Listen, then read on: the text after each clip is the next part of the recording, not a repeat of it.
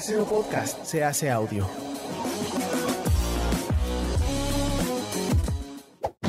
¡Chavos, banda! Este programa es patrocinado por ustedes mismos. Si quieren apoyar nuestro proyecto, lo pueden hacer por medio de Patreon en patreon.com diagonal herejes el podcast.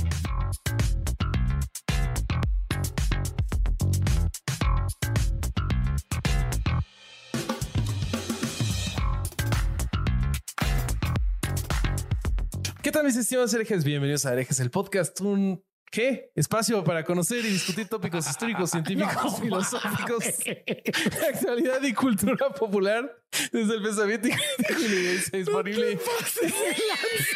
Está bien, hay que entender, es nueva la presentación. El público no sabe, pero este no es el episodio 103, es el episodio 1, es el piloto.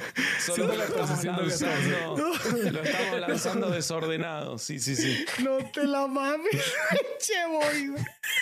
Intentando siempre encontrar el humor y el punto medio. ¿Cómo están amigos? Yo soy Bobby y estoy muy contento de ver a estos dos pelafustanes, mis coanfitriones, hermanos, amigos y abogados del diablo, empezando por el psicólogo, psicoanalista Alejandro Vázquez Aspiricueta con su suétercito de Stepdad. ¿Cómo estás? bien, bien. A los 40 decidí vestirme como una persona de 40 y dejarme de joder. Eh, este, me, me gustó mucho, mucho el preámbulo, preámbulo, preámbulo, dije, preámbulo de- del episodio de Hate que grabamos recién y que seguramente nuestro público Sí.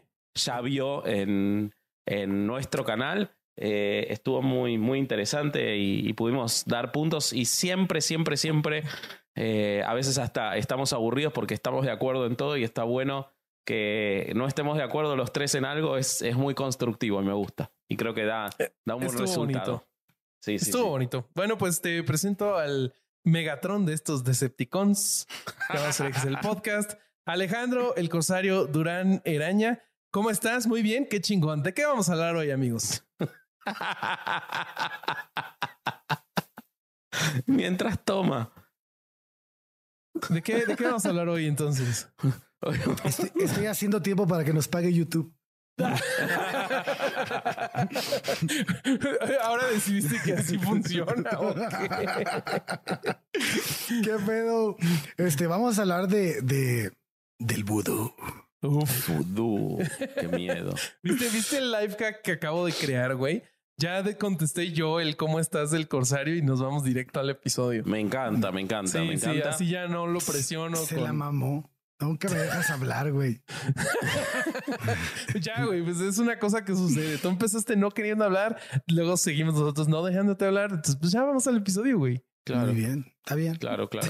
Este- Empiézale, empiézale.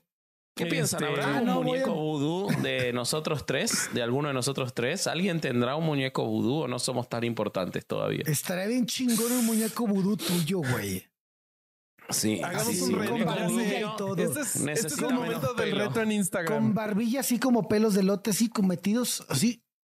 Estaría Sí, bien sí, sí. chingón. De aquí sale el reto de este episodio. Quiero que nos etiqueten en Instagram en sus intentos de muñecos vudú de nosotros. Eso. Me gusta. Me gusta. Sepan que los muñecos vudú no son solo para hacer el mal, como vamos a contar ahora. O sea que pueden pegarle una moneda a- al muñeco vudú eh, o patrocinadores. Péguenle patrocinadores a nuestros muñecos vudú a ver si nos viene alguno. Péguenle? Coca-Cola, Amazon, algo. Este, y ahí estamos. Está bien.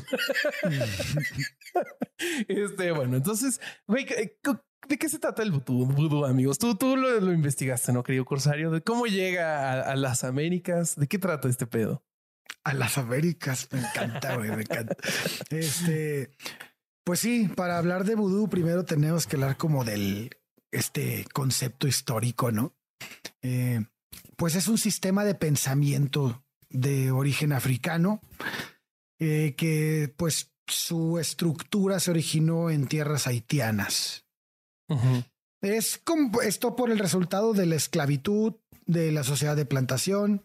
Eh, entonces, todas sus bases, pues pertenecen, en todas las aportaciones a- son de las antiguas naciones africanas.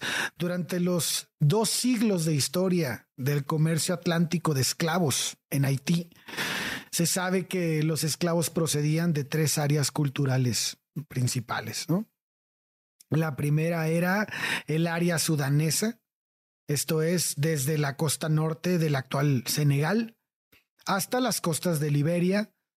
Eh, a este lugar le siguió el área de Guineana, que corresponde a Costa de Marfil, Ghana, Togo, Benín y Nigeria. Eh, bueno, pues la modalidad popular del vudú haitiano es un sincretismo entre, pues, pues las, las deidades de origen africano con las prácticas católicas. Eh, el vudú también es practicado en otros lugares, no nada más en Haití, porque hay gente que va a decir, no, que ahí no nada más, que en otros lados, y ya saben, ¿no? La raza. Cuba, Trinidad y Tobago, Brasil, el sur de Estados Unidos, Norteamérica. Vasco nos va a hablar de eso. Predominantemente en el estado de Luisiana. Eh, en este lugar se le, se le denomina voodoo hoodoo. Y bueno, pues son, estos son dos elementos diferentes pero complementarios, ¿no? El vudú es la religión y el hoodoo es el sistema mágico. Este, este, término es utilizado por los residentes de Luisiana y describe así una marca Eso te iba a decir, el hoodoo es solamente Nueva Orleans. Sí, sí, sí. Es una marca propia del vudú criollo. Si quieres, Vasco, háblanos de, eso y le sigo.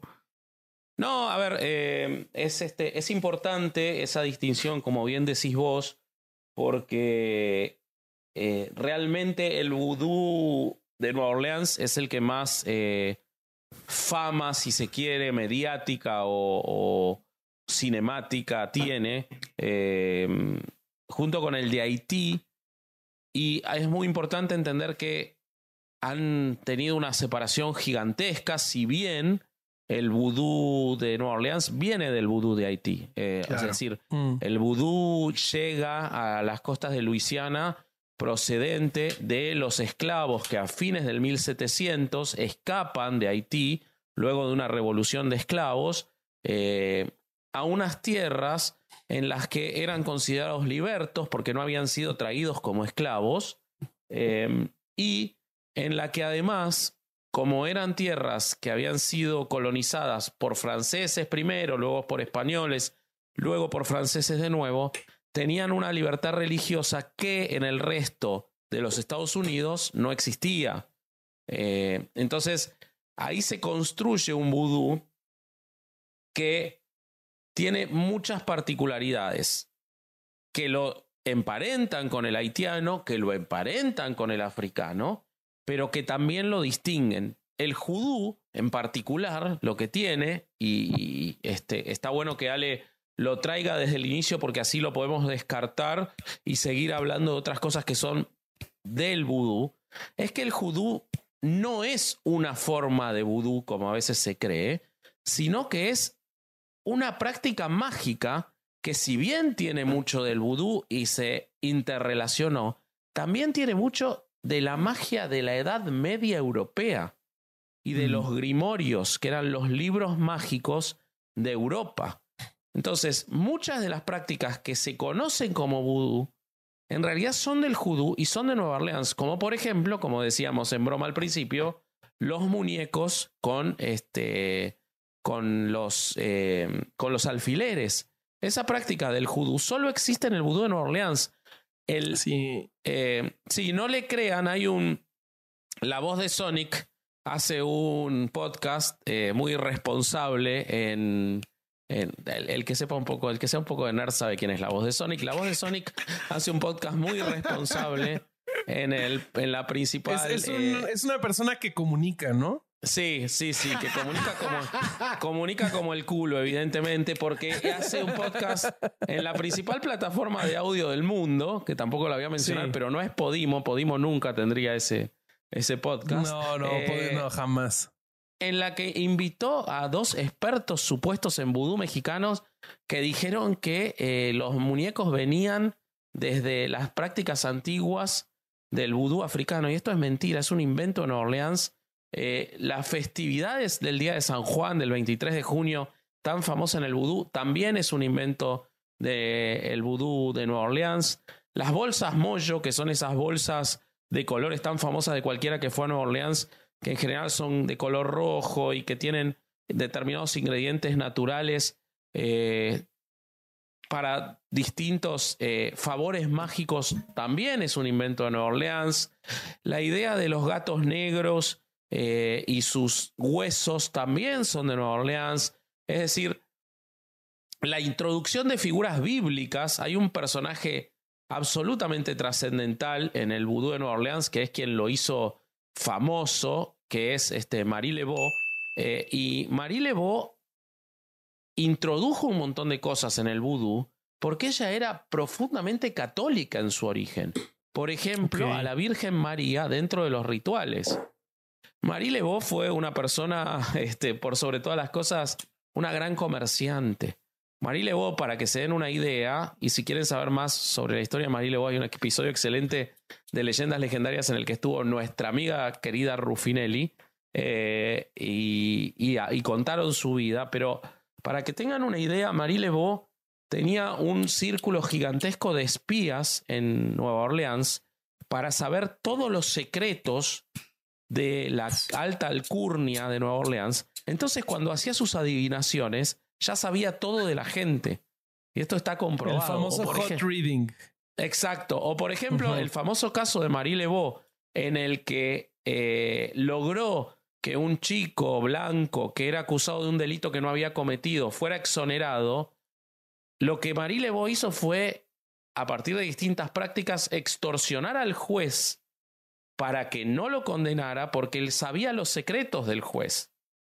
Entonces, de mágica tenía poco Marie Lebeau, de comerciante tenía un montón. Y entre otras cosas, inventó la festividad de San Juan, inició la idea de los muñecos vudú y muchas cosas más. El, eh, el, vudú de Nueva Orleans es un elemento turístico central en la ciudad. Marie Lebeau es un elemento turístico central en la ciudad, pero realmente, realmente guarda hoy muy poca relación con lo que está contando Ale respecto del vudú de Haití. Este, en la ceremonia, imaginen ustedes, imagínate usted, espectador, no, espectador no, ¿cómo le decimos al que está aquí? Pod escucha. escucha. Un conjunto de tambores anuncian que la celebración ha comenzado algo parecido al sonido de las campanas de las iglesias. El objetivo de la ceremonia en el vudú es fortalecer los lazos entre los Lua y el medium.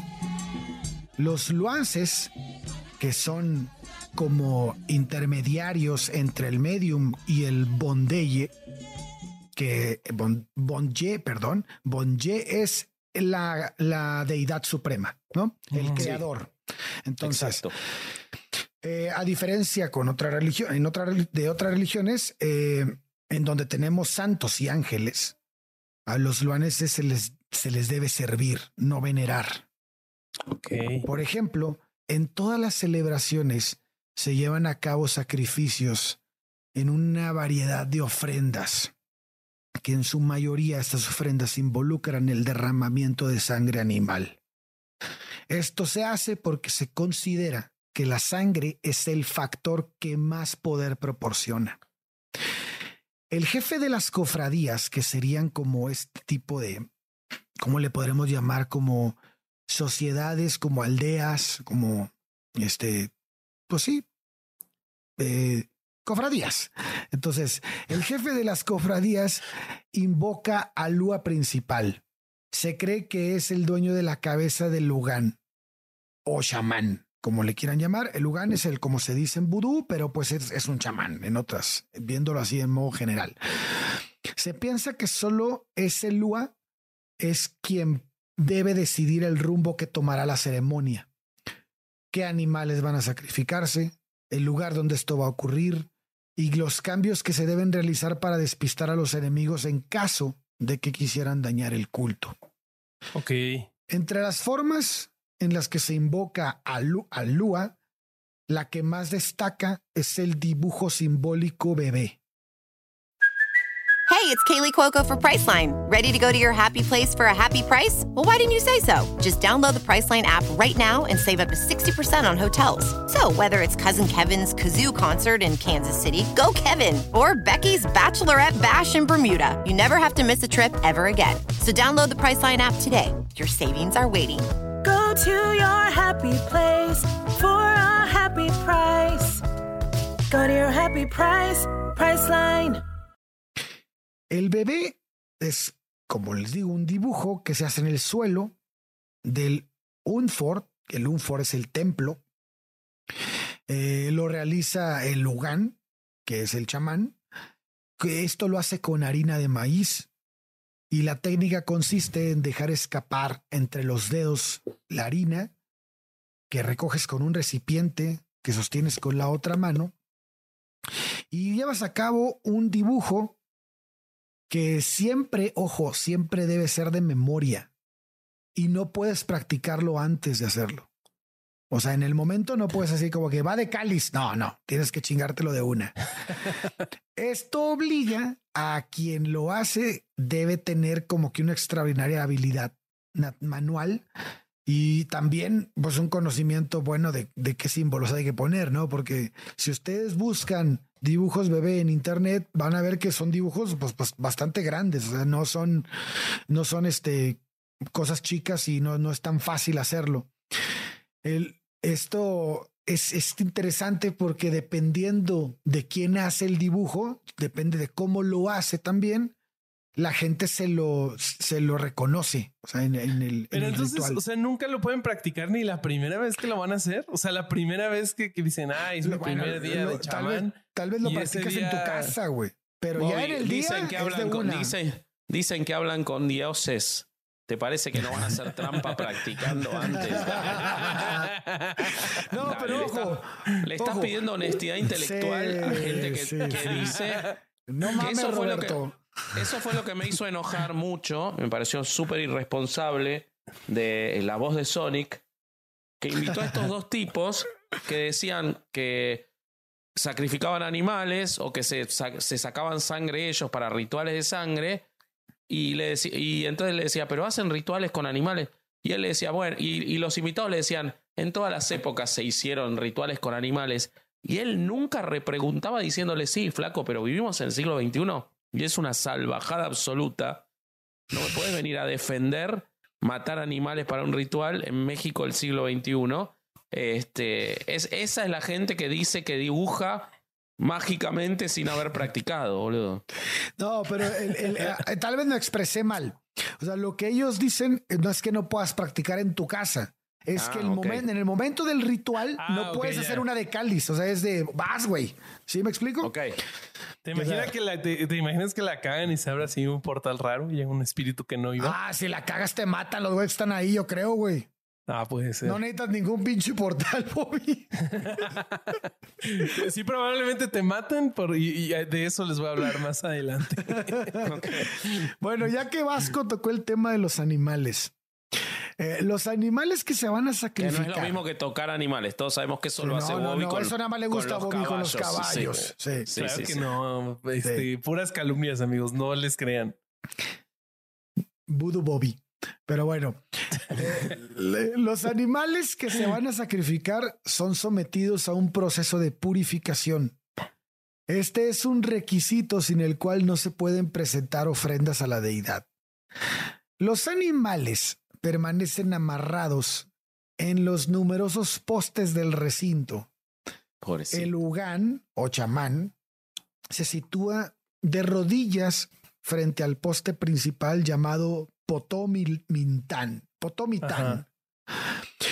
A través del cual se supone que los loaces, o sea, estas, estas figuras que imaginan que son el conecte entre el, chamán y, y la deidad suprema, eh, pues están como que mirando las operaciones que se realizan en su favor. O sea, todo el tiempo ellos creen que están en, en presencia de estos, de estos, de estos entes, ¿no?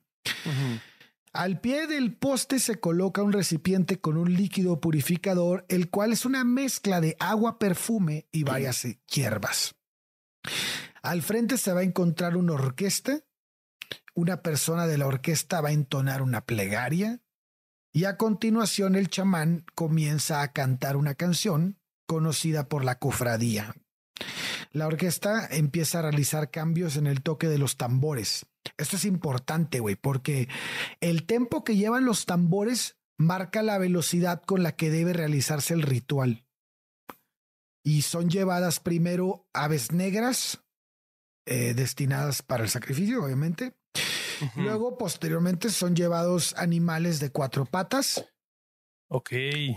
Eh, O este sea, no como Bobby que tiene cinco entonces. No, no, no. Bobby tiene tres. Sí, Sí, sí, sí, es verdad. Sí, Tenés razón, sí. mala mía, mala mía. sí, sí. Estabas pensando en el caballo de Bobby. Sí. Sí. Que Dios tienen mío, algo en común el caballo y Bobby. ¿Cuál? Usan el mismo talle ¿Qué? de condón. Somos, somos, somos animales muy Ah, nobles. Sí, sí, sí, sí. Sí, sí, sí. Güey, pues ahorita que, ahorita que estás hablando de que ahí también se sacrifican animales, yo encuentro algunos paralelos, pero también cosas que, que se separan de lo que estuve investigando de, de la tradición vudú en África. Pero no sé si recuerdas que al principio del episodio mencionaste el país de Benin en, Sí. en África. Benin es un país que tiene como religión este, registrada el vudú, güey. Y lo, que, lo que estuve leyendo, según Igual que este, Haití.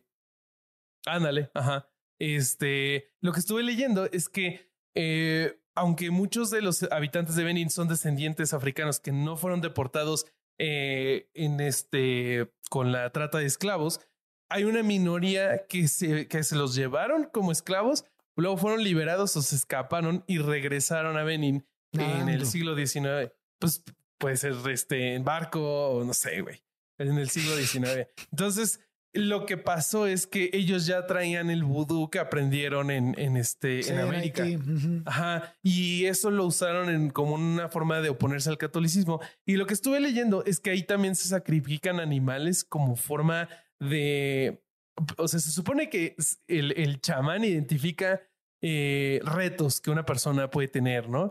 Y entonces la- el sacrificio de animales se usa para, para el, ¿cómo se llama?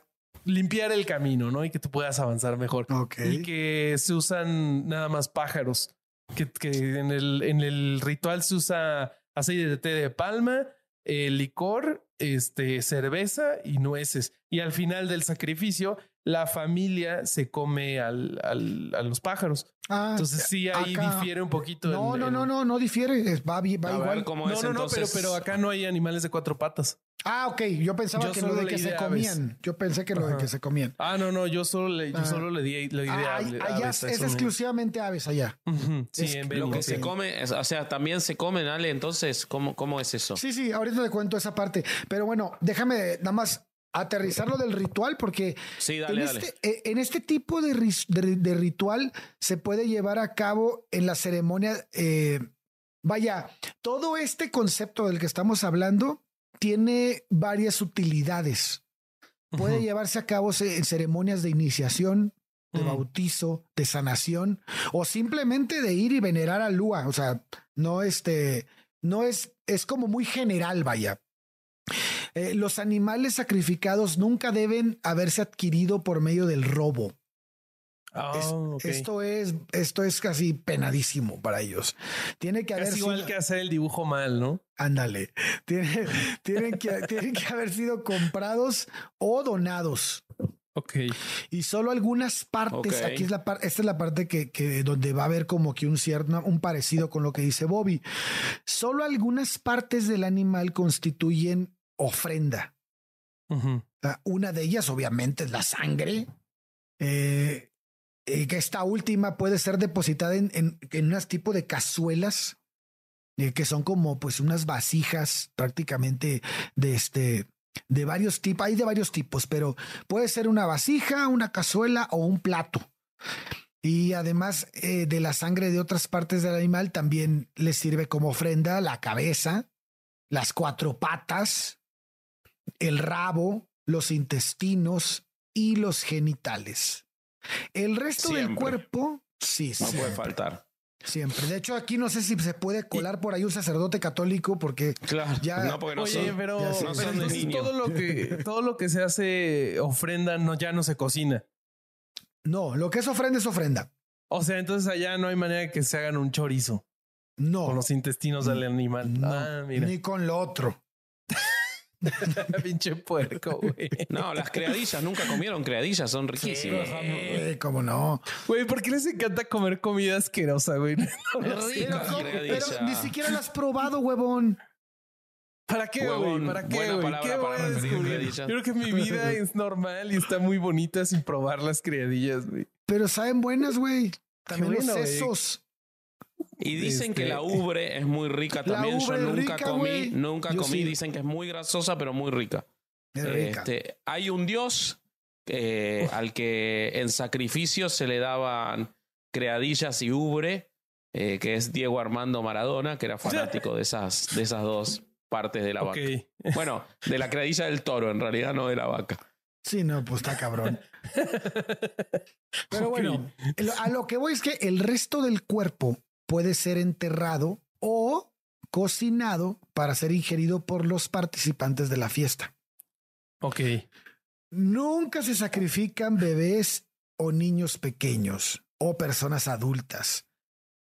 Eh, hay grupos, maneja la persona en la que va a hacer la investigación, que dice que hay grupos que han desvirtuado esta práctica realizando sacrificios humanos.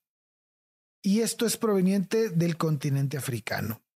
O sea, sí está de la chingada, pero también está de la chingada matar animales, no mamen. Por O sea, supuesto, pero ma- matar cualquier cosa para un ritual que no sirve Sí. para nada es una burrada. O sea, pensar que tiene. Y ahí, ahí es donde vuelvo al tema de lo de este muchacho de Rulos. Eh, esa irresponsabilidad de. El de Huicho nos dejar- cuenta. ¿Cómo? Huicho nos cuenta. No sé quién es ese. No sé Ay, es un apodo que se le da a ciertas Ah, personas. Ok, ok, ok, ok, ok, Sí, perfecto. sí. Eh, Es como bueno, a el- los Robertos nos dicen Bobby, a los. Ah, mira, no sabía eso. Bueno, Sí, entonces. eh, se les Eh, dice Sonic- Huicho. me gusta Sonic también. Eh, el, el, este, el, nosotros, porque yo lo pensaba cuando veía el episodio, ¿no? De él. Y decía, bueno, pero nosotros hablamos del escepticismo empático y están hablando de su religión, pero al, al- enseguida decía, pero no es comparable, porque están legitimando asesinar seres que indefensos sufren. en una práctica absolutamente absurda y lo está diciendo y la otra persona tiene la obligación porque hay unos derechos que se están violentando ahí, hay derechos de esos animales. Entonces me parece gravísimo, Eh, pero, pero él lo hablaba como, nada, como algo este, que no, no pareció tener trascendencia para Sonic. Entonces, Pero mira, yo, yo te puedo contar algo positivo. Mira, acá Sí. en, en África, en Benin, los Ale Durán decía que, nos, que se usaban los sacrificios en las bodas, en bautizos y así. En Benin no. En Benin lo que pasa es que se llaman los ancestros a, a venir a la celebración eh, y se supone que están eh, durante la celebración eh, y señalando las malas conductas, felicitando a quien se celebra y que hay jóvenes de los que apenas acaban de iniciar en el culto que toman eh, una postura de mediador entre los, los que festejan y los ancestros, porque se dice que se pueden poner violentos. Entonces, bueno, mínimo, sí es una creencia medio estúpida, pero no se matan más animales. Ok. sí, bueno, ahí no, no me molesta. Pero ¿qué me dicen de los zombies? Yo te puedo contar muchas cosas de los zombies si querés. Eh, los zombies, eh, todo mundo cuando les hablan de vudú, dos cosas se les vienen a la cabeza.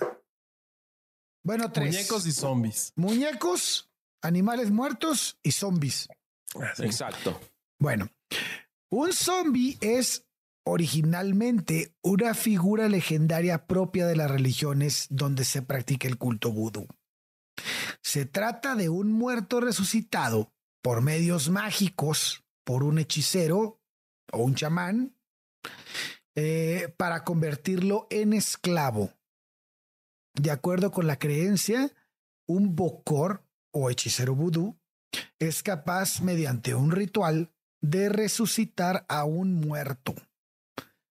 Este queda sometido a la voluntad de la persona que le devuelve la vida. Asimismo, puede convertirlo también en un hombre lobo. Aquí me perdieron. Ya se fueron a la ver- Ya, Ah, o, se sea, fueron. o- o sea, muerto resucitado no tienes pedo, pero que muerto no, resucitado que se volvió lobo ahí sí Sí, ya sí, no. sí, porque, porque todos los que, a todos los que nos gustan los zombies sabemos lo que es, güey. Pero, pero en el punto en el que lo convierten en un hombre lobo, ¿de dónde, güey? ¿Por qué, güey? Pero Eso yo bueno. no lo vi en Resident No, Evil, güey. Eso, ya no yo- tiene sentido. Eso yo no lo vi en Last of Us. Lo que pasa, muchachos, es que esos son otros zombies distintos de estos.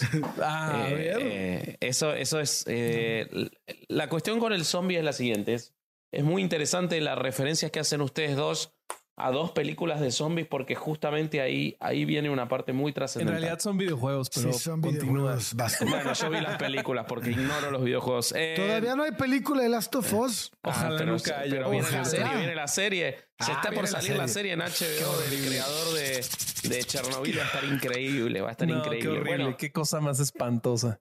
eh, Cállate, En, Roberto. 1900 en 1932 se estrenó una película llamada El Zombie Blanco.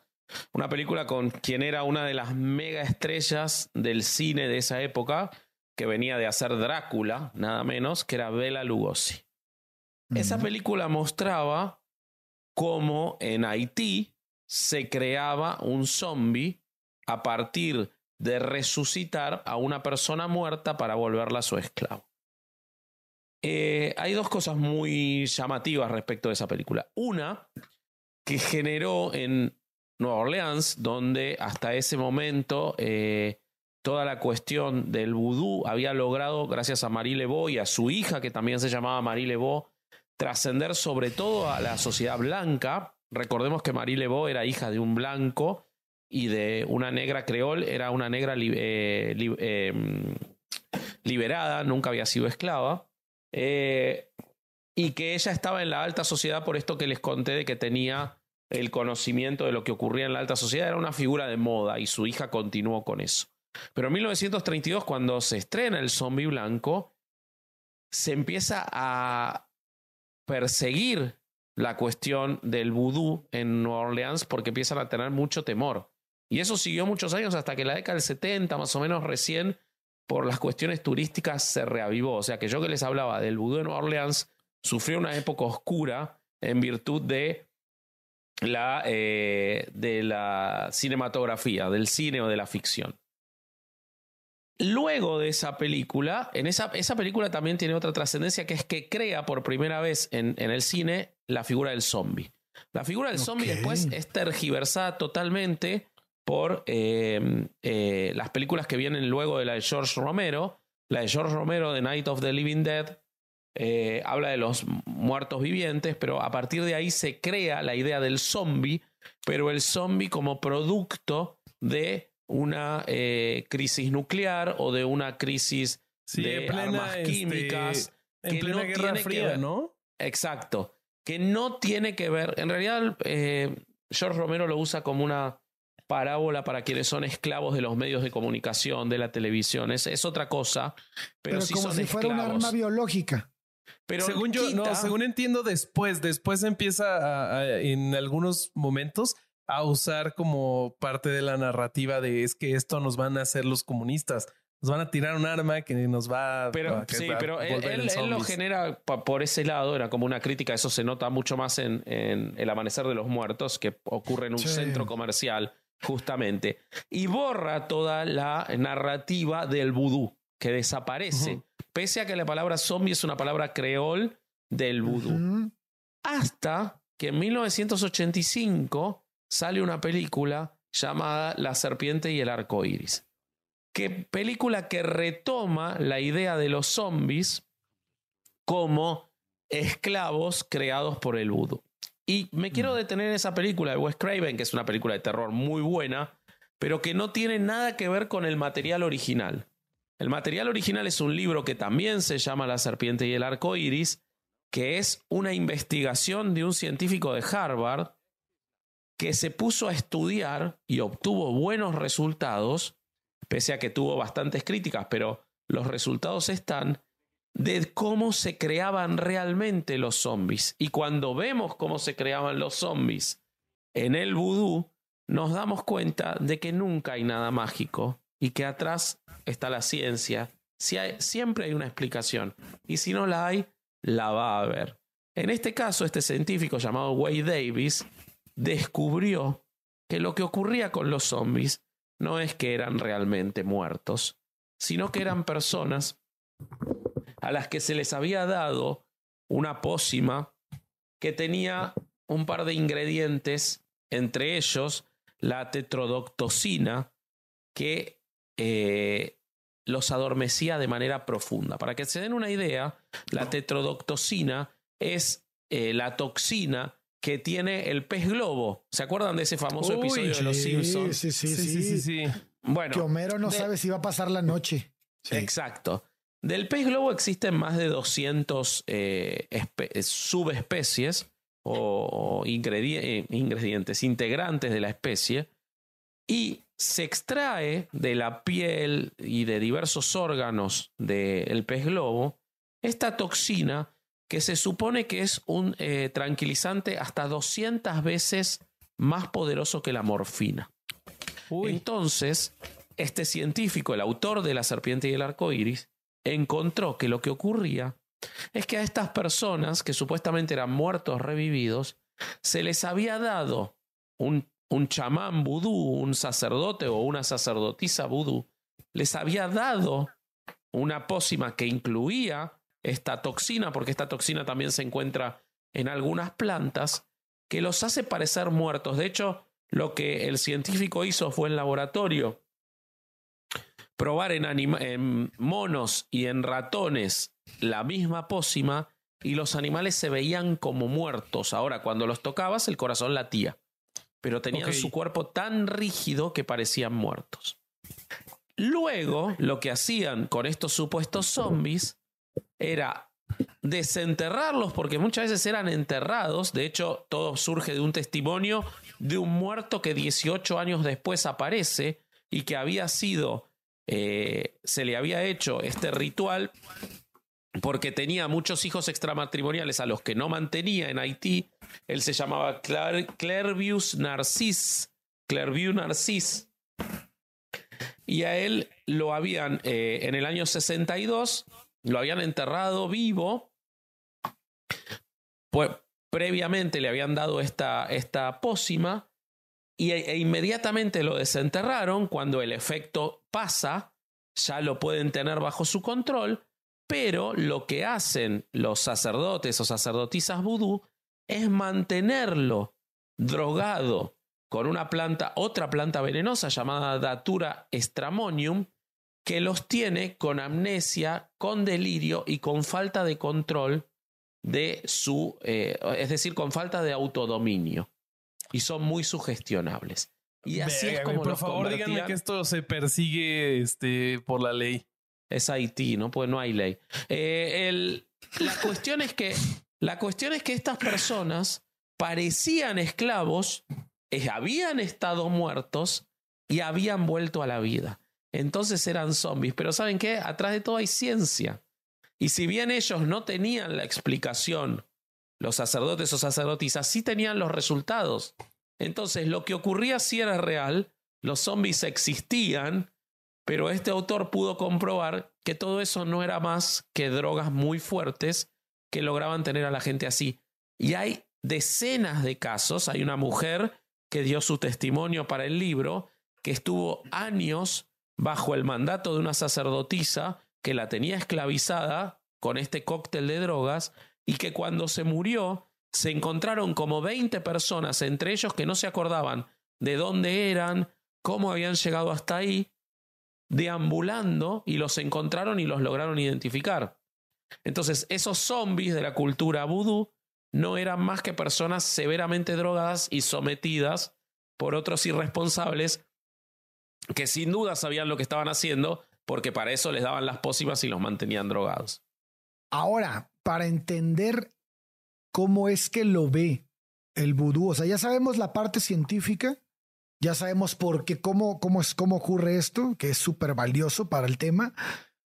Pero hay que ver también qué es lo que le venden a la gente respecto del zombie. Dentro de la religión vudú está presente el concepto de alma dual y se encuentra íntimamente ligado con la figura del zombie.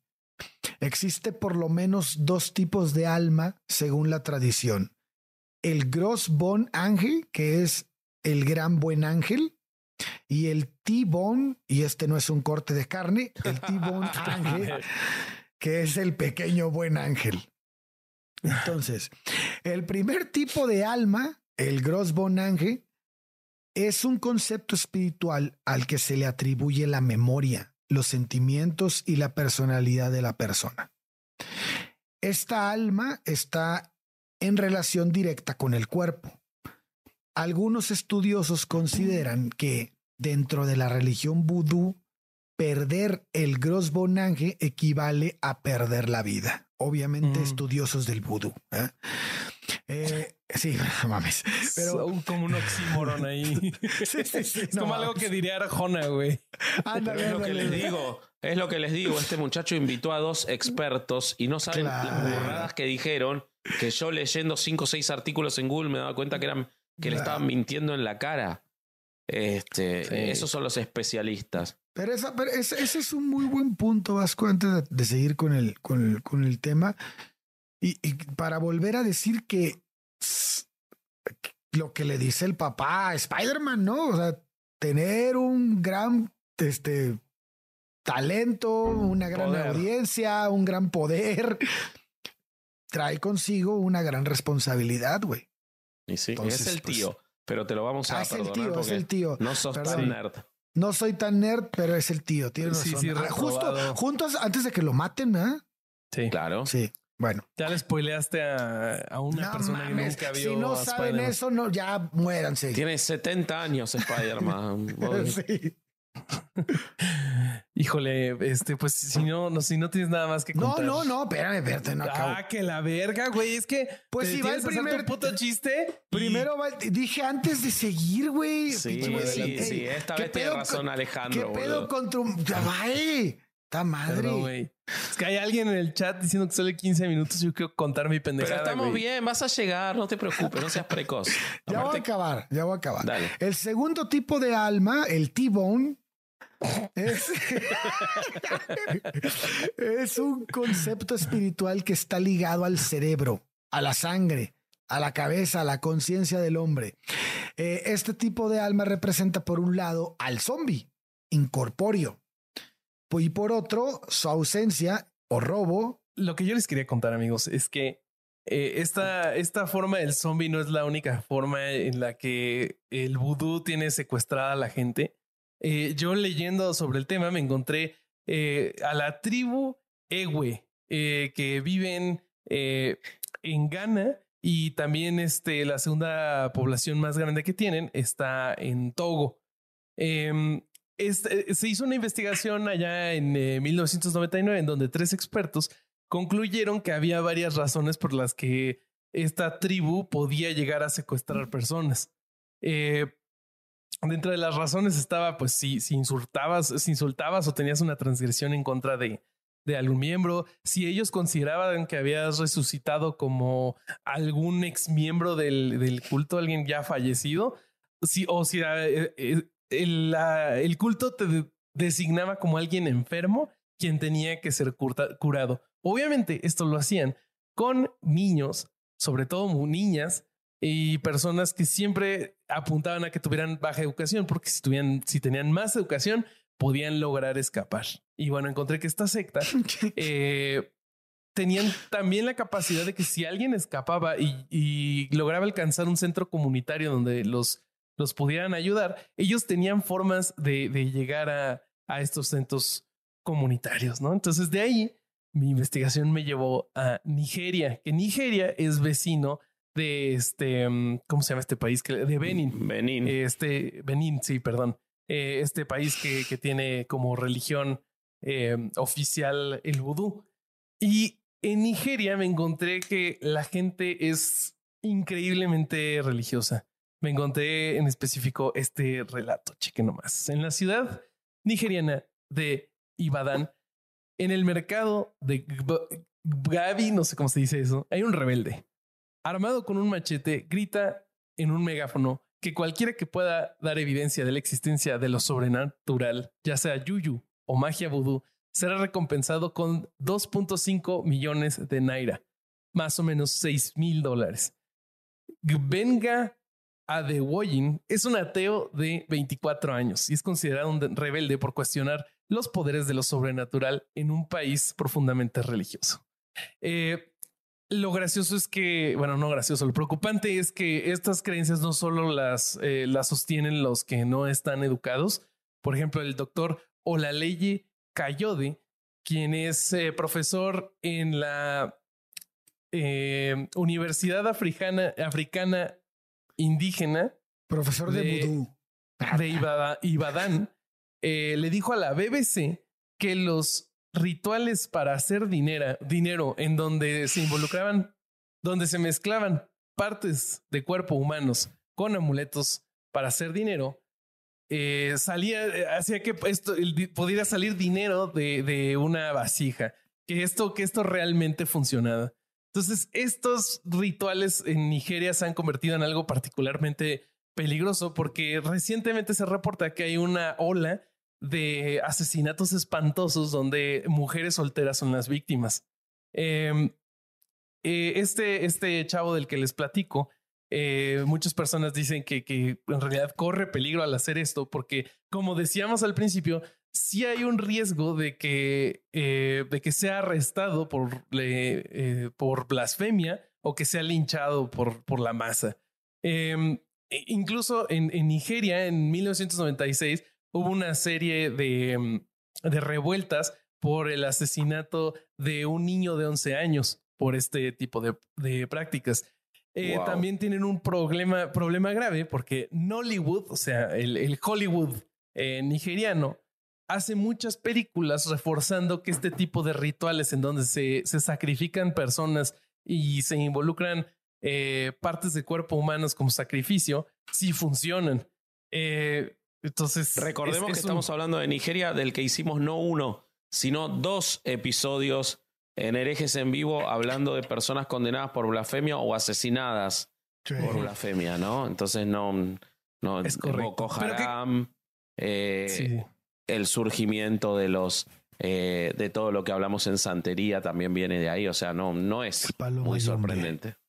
Exacto. Pero, pero ¿qué crees, Vasco? Esto no termina aquí porque de ahí la investigación me llevó a un artículo, bueno, una serie de artículos en donde eh, una agencia de las Naciones Unidas advirtió que hay cientos de niños que son raptados en África y que son llevados a Inglaterra para hacer este rituales vudú. wow. Eh, y son, son secuestrados los niños, se han encontrado los cuerpos, como por ejemplo eh, Victoria Climbier, de 8 años, que ella fue nacida en, en Costa de Marfil y su caso eh, salió al, al ojo público en el 2000 porque ella fue asesinada por parientes que decían que era una bruja.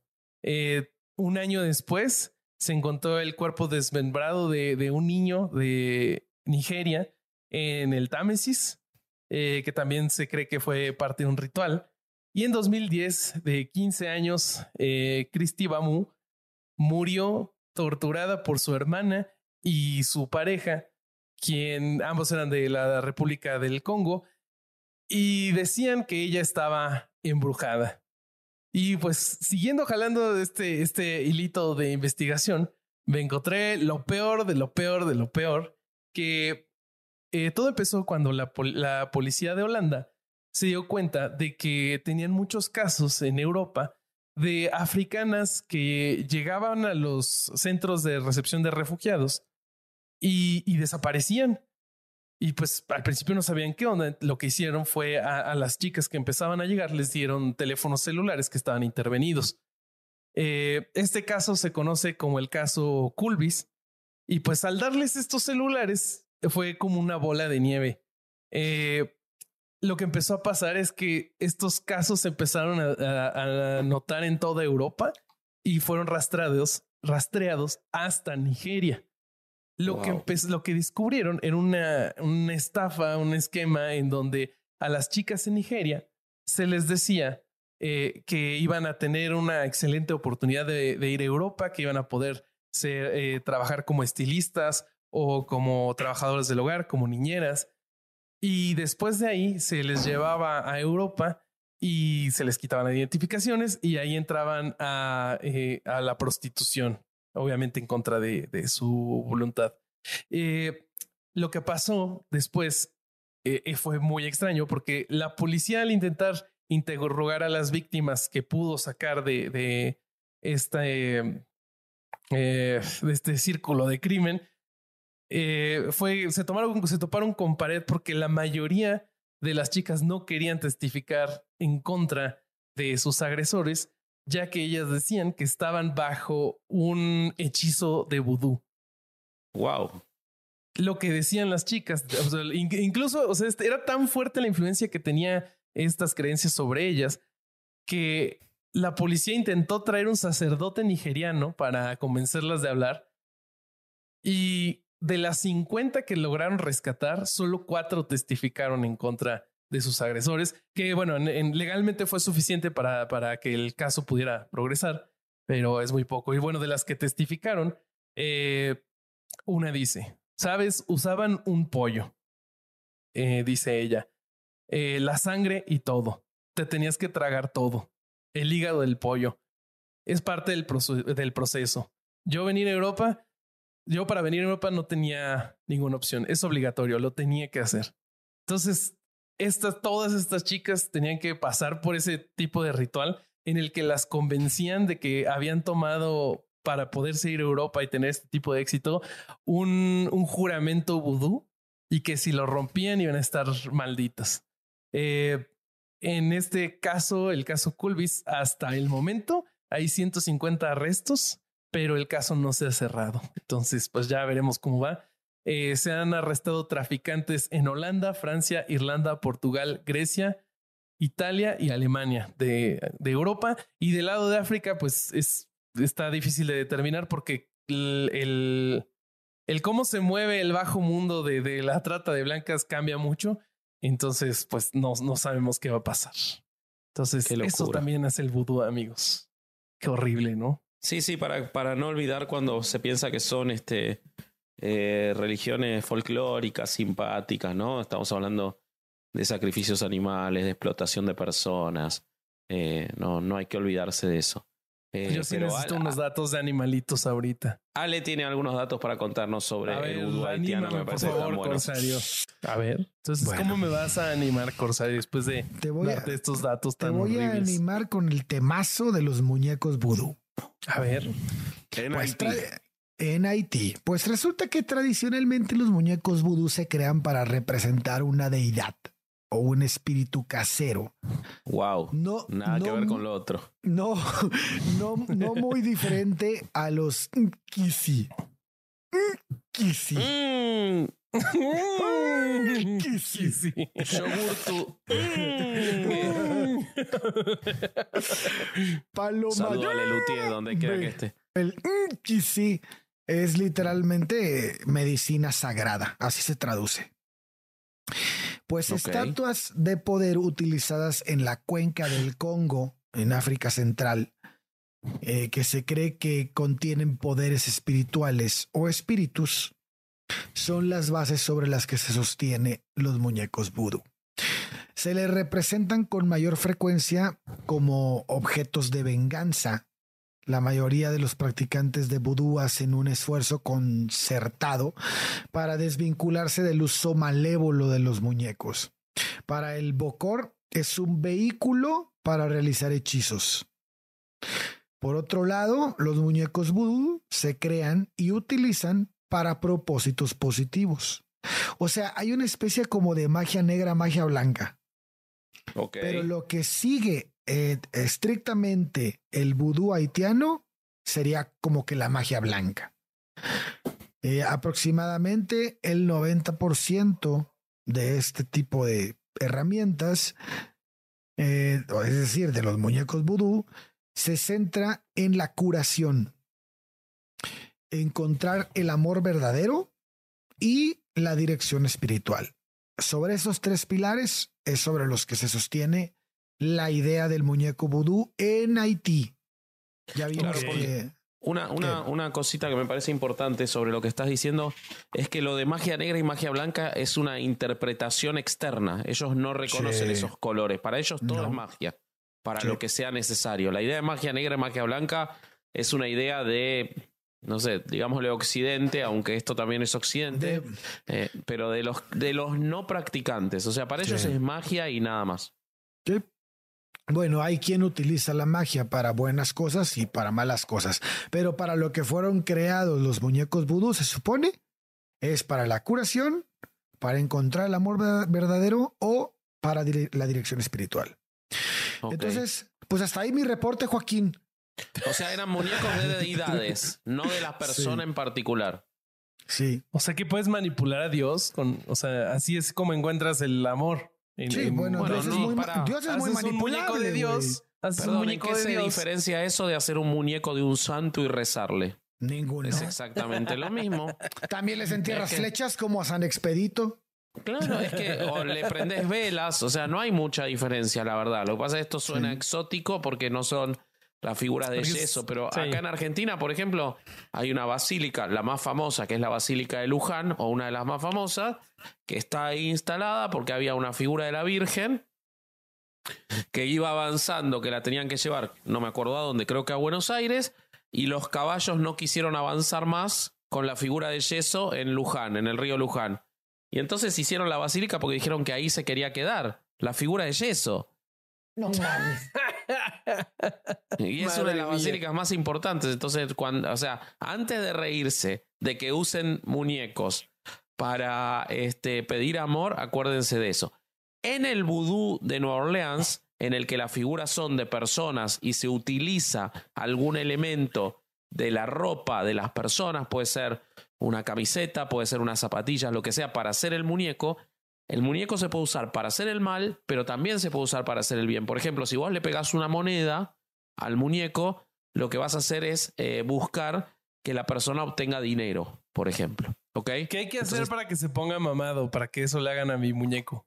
Ah, tú, eh, supongo que hay que inyectarle este, creatina al Ok, muñeco. hagan eso, amigos. Que ta- el Ok. que tenga mi muñeco. Y, ta- vudú. y también, y también la Por raza, favor. también la raza que se, que, que, que dice, no mamen, cómo matan animales. Sí, sí, está de la chingada que en pleno siglo XXI maten animales para un tipo de ritual. Pero no mamen, en el catolicismo Abraham iba a matar a Isaac porque Dios le dijo. güey.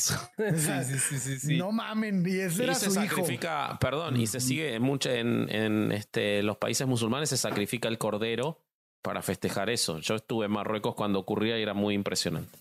Eh, Wow. este, así En los que no- no bautizos se sacrifica distinto. el marrano. Sí. Y en, y en este, las ceremonias del bris se sacrifica el prepucio.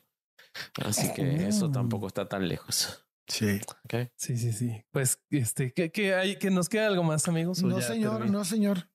Ah, No, este, creo que ¿tú? Cubrimos, yo solamente decir que eh, es una burrada el vudú, como todas estas religiones que hablamos, que cuando se le habla como algo folclórico se le está dando un perdón, un permiso que no debería tener y que los comunicadores que hablan sobre estas cosas, por favor, háganlo desde el, Los comunicadores que se llaman Luis.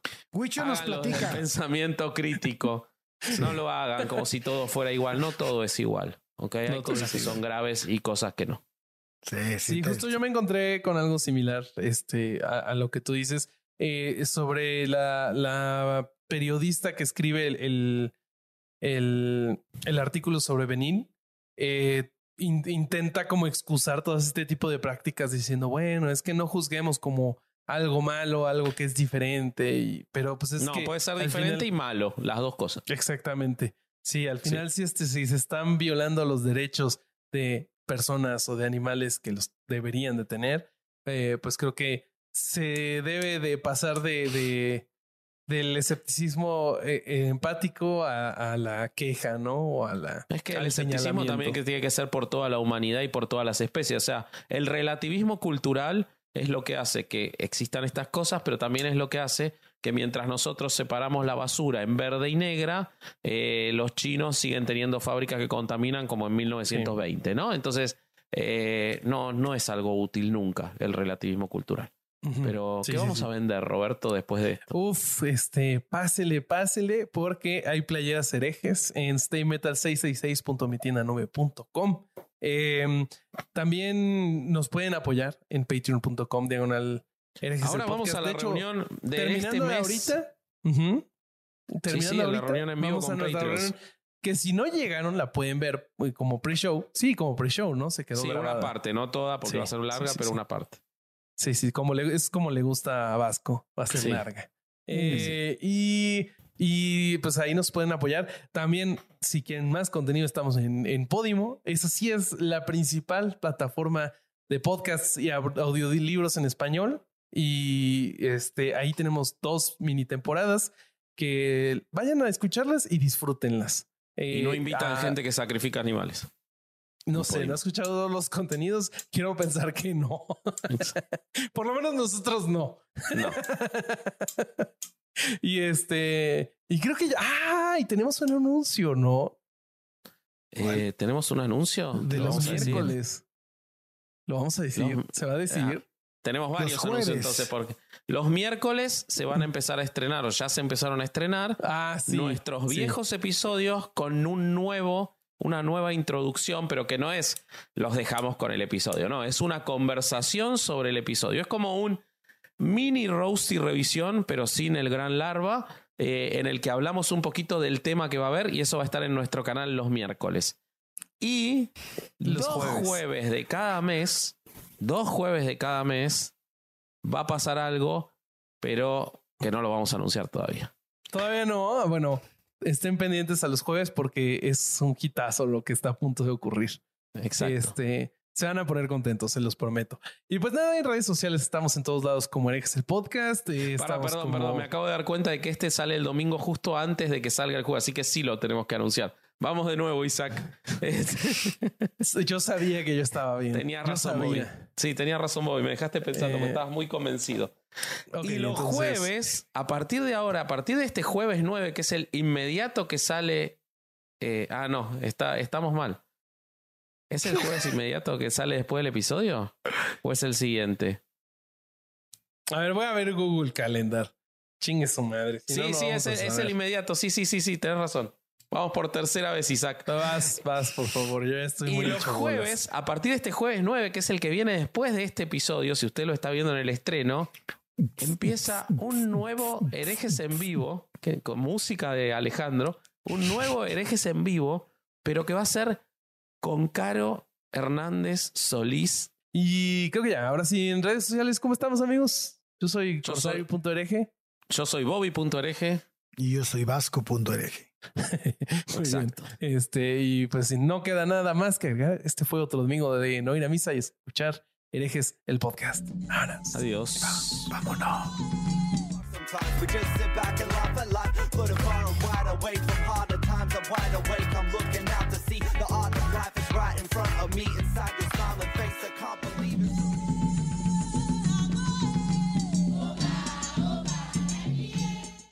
It. Is Ryan here, and I have a question for you. What do you do when you win?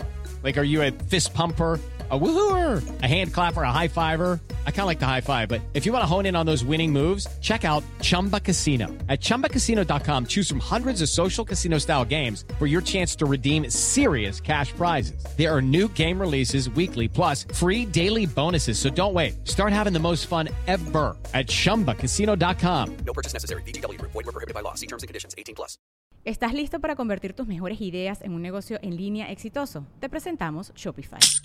Tal vez no lo sabías, pero nuestro podcast More Than Mamis es un negocio y lo empezamos por supuesto para desahogarnos y hablar sobre la maternidad, no para convertirnos en expertas de ventas y del e-commerce. Así que sí, necesitábamos ayuda para vender nuestro merch y poner en marcha nuestra tienda. ¿Y cómo suena con Shopify?